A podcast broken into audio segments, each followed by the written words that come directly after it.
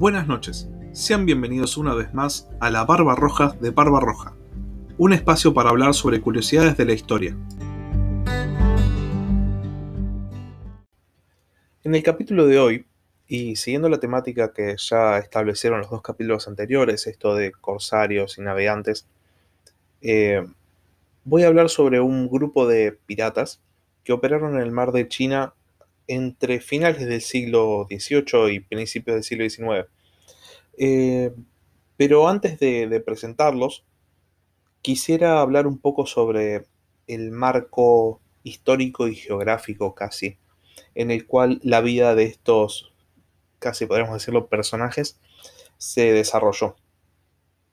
Eh, para empezar, es muy importante para entender todo lo que sea el este asiático, em, entender qué es China, qué es el, imperio chino, el reino medio.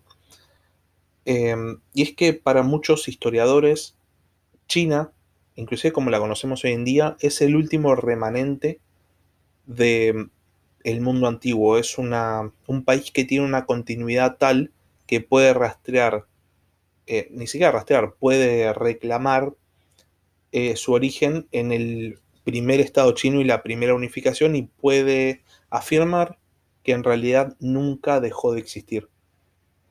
Entonces, eh, ya desde el principio podemos pensar que China tiene un montón de dinámicas y un montón de cuestiones eh, que vienen desde hace literalmente miles de años. Eh, muchas veces cuando nos referimos a cultura oriental hablamos de cosas milenarias y eso es, digamos, un poco orientalista de, nuestra parte. Eh, pero China realmente puede reclamar una herencia milenaria y eso condiciona un montón de dinámicas. digamos, eh, todos conocemos la, la atención que le prestan los chinos a la cuestión de la tradición. Eh, condiciona un montón de cuestiones que van a hacer a este mundo del este asiático.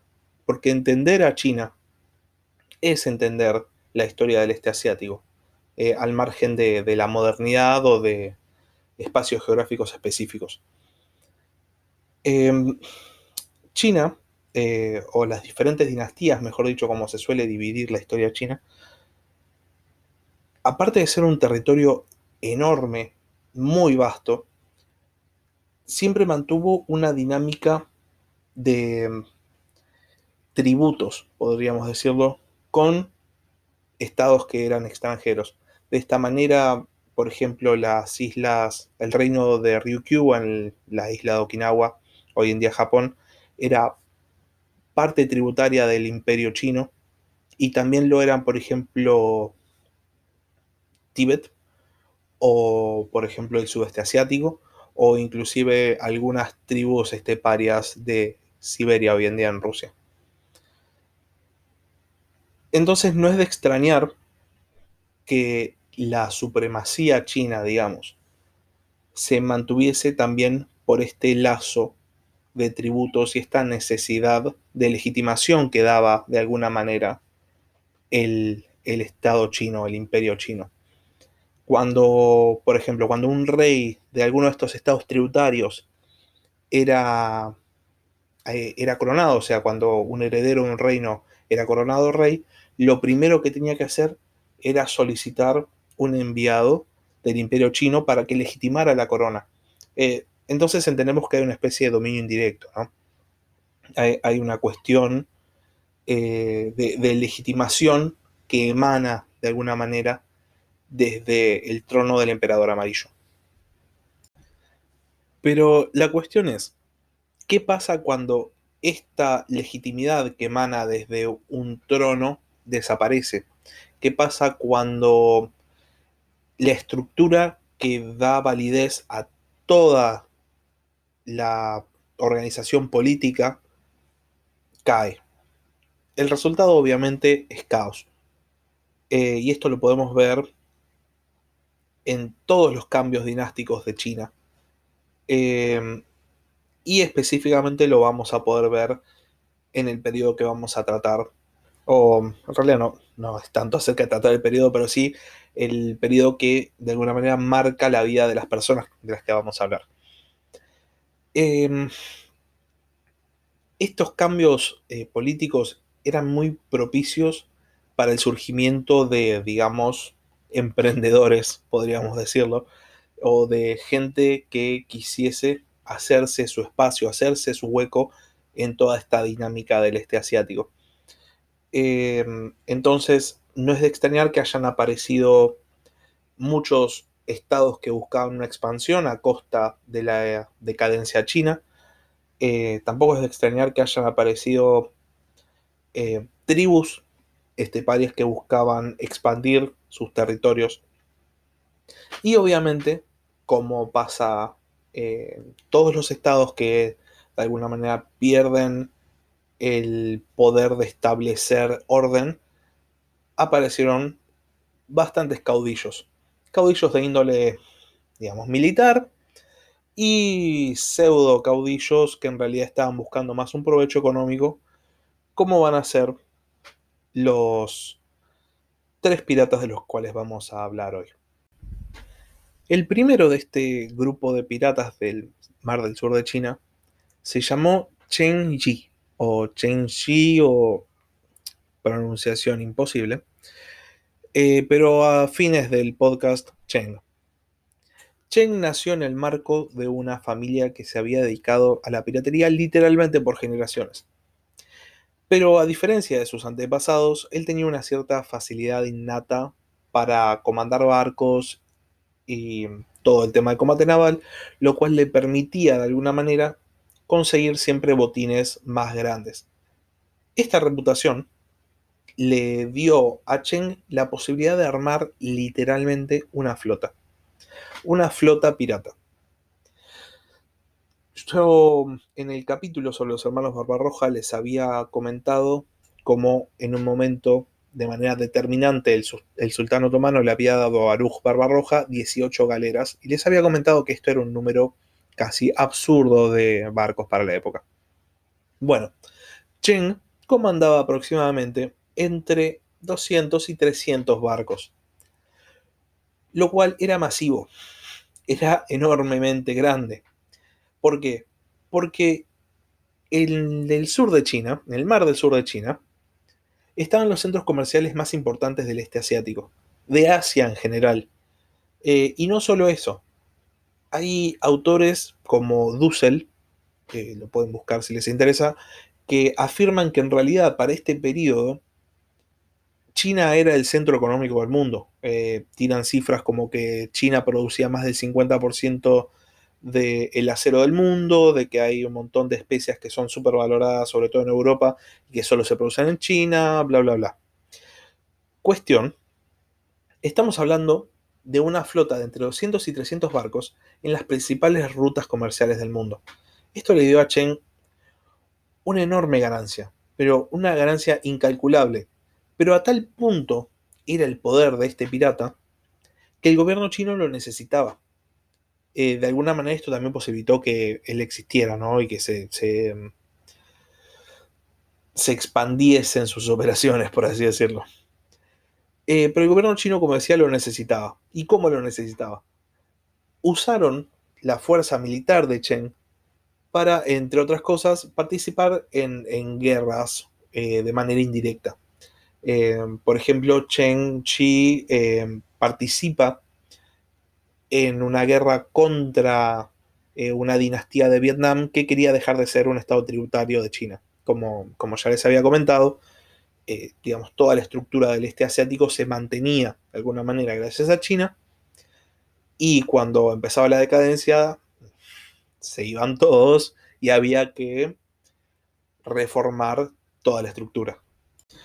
Pero bueno, volviendo un poco, Chen forma esta flota gigante a la cual denomina eh, la flota de la bandera roja, y con esta va ejerciendo su piratería y va apoyando indirectamente al gobierno chino porque de alguna manera necesitaba a China para seguir ejerciendo su piratería eh, y China lo necesitaba a él para de alguna manera que sobreviviese la estructura eh, impuesta en Asia del Este. Eh, pero bueno, se va desarrollando su vida dentro de este marco, hasta que en 1801 conoce a la que iba a ser su esposa, que se llamaba Xi Xianggu, eh, que después vamos a ver más adelante que se cambie el nombre, pero por ahora la vamos a seguir denominando Xi Xianggu, a la cual, por algún motivo que queda poco claro, le promete como dote el 50% de su botín y parte del dominio o parte de la dirigencia de esta flota de bandera roja. Y entramos en tal vez la, figura que es más interesante o que tal vez es más conocida en realidad eh, de, estas tres que vamos a hablar, que es la de Xi Xianggu, quien era, antes de casarse con Shen, una, primero una prostituta y después una dueña de un burdel eh, el burdel flotante, me parece llamado, tenía un nombre particular y se supone que era una entidad bastante conocida, eh, dentro de la cual recababa todo tipo de información que después Chen podía usar eh, de manera efectiva, o sea, información de índole política, ¿no? Xi Xianggu, como ya dije antes, consigue el dominio o parte del dominio de la flota roja y aparte consigue mucha parte del botín de Shen. Y de alguna manera empieza una relación de índole simbiótica. Algunos piensan que en realidad el matrimonio era útil para ambos y otros piensan que estaban sumamente enamorados. La cuestión es que en 1807 Chen muere en circunstancias que son digamos, cuando menos oscuras. Eh, hasta el día de hoy no se sabe de qué murió. Algunos dicen que murió envenenado, otros que se cayó de su barco en un tifón y cosas por el estilo. Pero en sí lo cierto es que a partir de este momento todas sus operaciones lógicamente cesan. Ahora bien, lo interesante de este momento es la velocidad con la que Xi Xianggu se maneja para eh, quedarse de alguna manera con el dominio o con todas las operaciones de su difunto marido.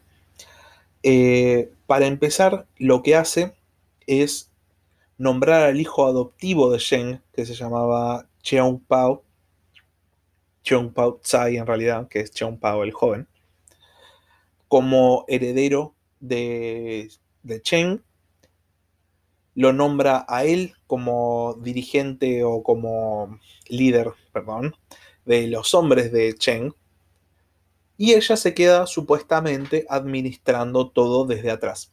Pero en realidad el, mando efectivo de todas las operaciones eh, los va a hacer Xi Xianggu.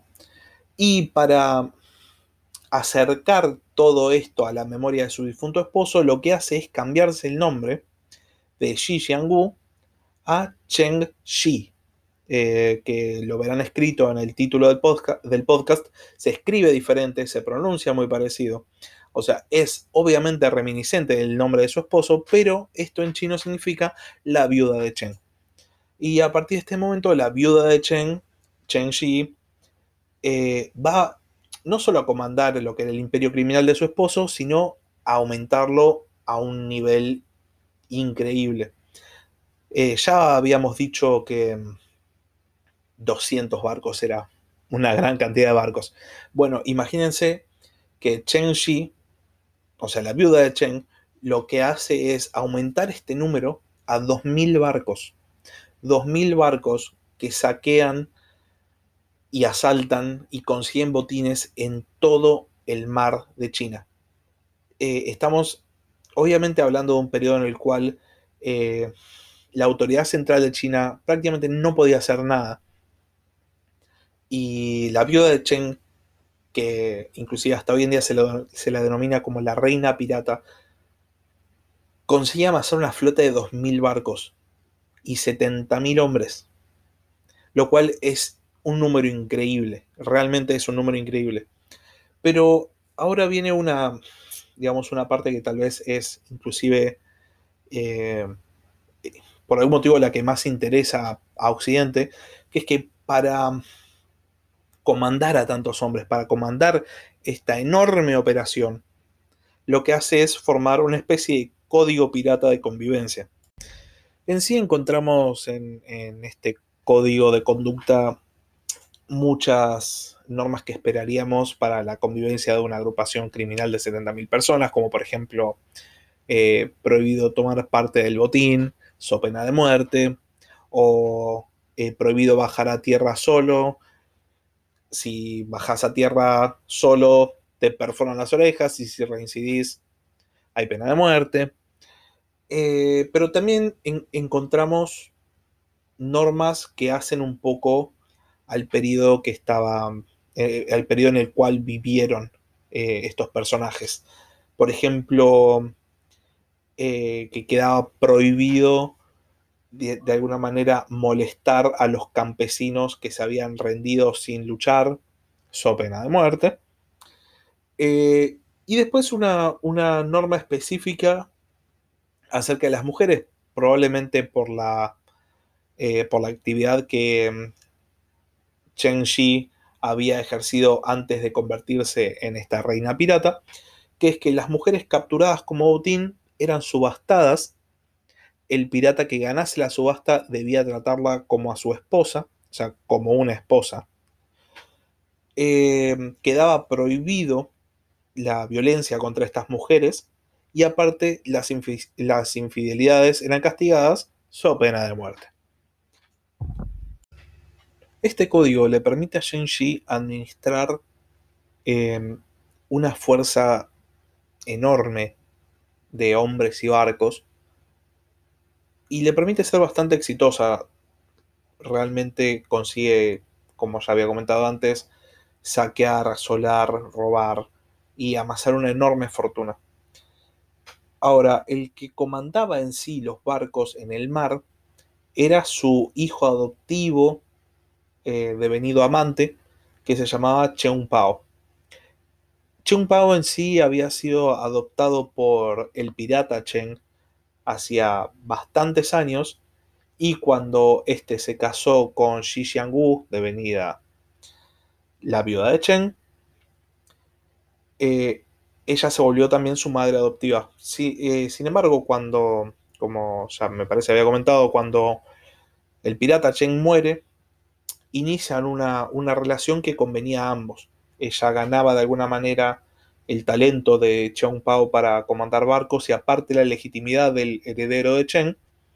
Y él ganaba una aliada que tenía mucho talento para, la, para las cuestiones de índole política y aparte tenía una enorme fortuna. Eh, por eso se ve esta relación más como una especie de relación casi simbiótica, ¿no? de, necesidad mutua. Ahora, después de, de muchos años, eh, de actividades piratas en el mar del, sur de China, en sí, en todo el mar de China. Eh, el emperador, va, el, imperio, porque el emperador en sí no comandaba nada que fuese militar, pero el imperio chino logra conseguir aliados en su combate contra los piratas. Eh, digamos, había estados occidentales que estaban muy interesados en que las vías de comercio marítimo chinas fuesen seguras y se mantuviesen abiertas. Por ende, la idea de una flota pirata de 2.000 barcos era por demás mala, por así decirlo, a falta de mejor palabra, era muy malo. Eh, por este motivo, los portugueses ponen a su disposición una, una flota con la cual se van a enfrentar a Cheung Pao en la batalla de la Boca del Tigre, nombre bien, bien de índole asiático, en la batalla de la Boca del Tigre, en la cual Cheung Pao se va a terminar retirando. Después de esta batalla, em, hay, algo muy interesante que nos hace ver también cómo pensaban o cómo eh, procesaban las cosas en este momento las autoridades políticas del imperio chino, se les ofrece un perdón a los, a los piratas, cosa que la viuda de Cheng acepta.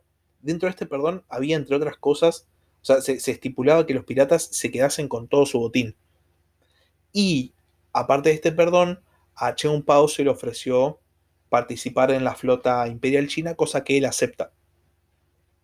Esto lo podemos pensar como, eh, a ver, una cuestión de, necesidad para ambas partes, pero por sobre todas las cosas podemos ver que en realidad el, imperio chino, que estaba, como habíamos dicho al principio, en franca decadencia, estaba buscando eh, todo el talento que pudiese conseguir y toda la infraestructura ya armada que pudiese conseguir para salir un poco a flote. Eh, esto más que nada es porque estaba en crisis completamente y no, tenía cómo sostenerse a sí mismo. Y de esta manera, contrario a lo que podríamos imaginarnos del final de una reina pirata y su talentoso comandante, simplemente cesan todas las operaciones y se retiran. Casi es, casi paradójico porque durante años operaron casi como si hubiesen sido una especie de fuerza de la naturaleza, imparables, eh, invencibles, y de repente en algún momento vieron que las cosas iban a girar hacia otro lado y se retiran. En sí, Chen Shi va a pasar los últimos años de su vida en un burdel, eh, abre un burdel en Cantón y lo administra. Y Chen Pao va a pasar los últimos años de su vida como capitán de la Armada Imperial China, pero desaparecen de la historia, así como emergieron y su increíble flota de 2.000 barcos salió prácticamente de la nada, así como aparecieron un día, un día no estaba más. Y este es el final de la vida de, estos, los más famosos piratas del mar de China. Eh, como dato interesante, en la película de Piratas del Caribe hay un pirata que se llama Sao Feng, que se supone que está medianamente basado en la vida de Cheung Pao, pero más allá del hecho de opere en aguas cercanas a China, no hay mucho, yo no encuentro que sea mucha más similitud.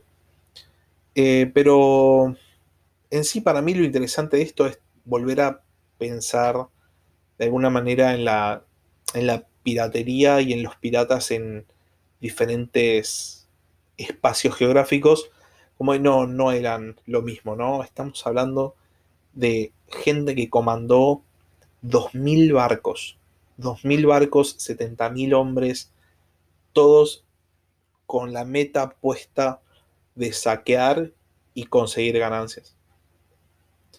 Así que sin más los dejo hasta la semana que viene. Muchísimas gracias por escuchar y nos vemos. En realidad mentira. Todavía queda un breve fragmento del podcast, así que todavía no concluyó.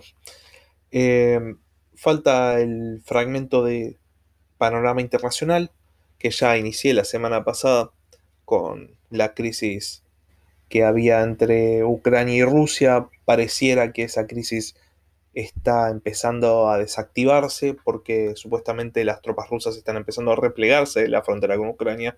Sin embargo, es muy interesante que... Mm, eh, por otro lado, tenés a RT, el medio ruso, publicando que hay maniobras eh, del ejército ruso en Crimea, lo cual no hace más que reforzar esto que les venía comentando la última vez. Y los ejercicios rusos y las tropas en la frontera no son eh, tanto acerca de tomar una acción real, sino más bien una provocación y una demostración de, fuerza y de tensar las relaciones. Lo único a destacar eh, en el marco internacional de esta semana es que eh, Joe Biden decidió, más allá de que le va a tomar más tiempo, decidió replegar todas las tropas estadounidenses de Afganistán, lo cual fue seguido por toda la OTAN. Y esto viene a aumentar de alguna manera la fama que tiene Afganistán de destructora, entre comillas, de imperios, eh, o de que en realidad ninguna fuerza militar hegemónica puede llegar a conquistarlo de manera efectiva. Esto había sido iniciado eh, por los británicos, posteriormente por los soviéticos, ninguno de los dos pudieron invadir de manera efectiva Afganistán y se tuvieron que retirar y ahora Estados Unidos que se termina replegando, termina cediendo terreno en Medio Oriente eh, y vamos a ver dónde van a instalar las tropas que ahora tienen a disposición. Eh, esto es interesante, eh, digamos, hay, que ver cuáles van a ser las consecuencias que va a tener esta acción. ¿no? Es interesante porque Estados Unidos está reconfigurando a sí mismo en la administración Trump. Estados Unidos, Estados Unidos perdió muchísimo terreno en el marco geopolítico por, por replegarse y esto fue aprovechado por sus dos principales rivales que son eh, Rusia y China. Eh, entonces hay que ver cómo se enmarca esta cuestión de, del repliegue de las tropas norteamericanas eh, con la nueva estrategia que vaya a tener Estados Unidos de cara al exterior. pero bueno, esto, digamos, va, a tardar bastante en verse. Es interesante, yo realmente pensaba que eh, Biden iba a salir más, digamos, hablando mal y pronto, con los tapones de punta, principalmente porque tiene que recuperar muchísimo terreno que Trump perdió y aparte tiene que recuperar sobre todo la confianza de sus propios socios de la OTAN, que eh, ven como el liderazgo de Estados Unidos tan valió durante muchísimos años. Eh, así que es muy importante que la administración estadounidense vuelva a ganar este terreno y vuelva a situarse a sí misma como la potencia militar hegemónica y digamos como el policía del mundo, el gendarme del mundo es la expresión. Así que bueno, ahora sí, eh, sin más, les agradezco mucho por, haber escuchado. Eh, espero que les haya resultado interesante la historia de los piratas del mar de China y que les haya interesado también todo esto que está pasando a nivel internacional. Los fragmentos van a seguir siendo así cortos y simples comentarios. Y bueno, cualquier eh, sugerencia eh, pueden escribirme al mail del podcast.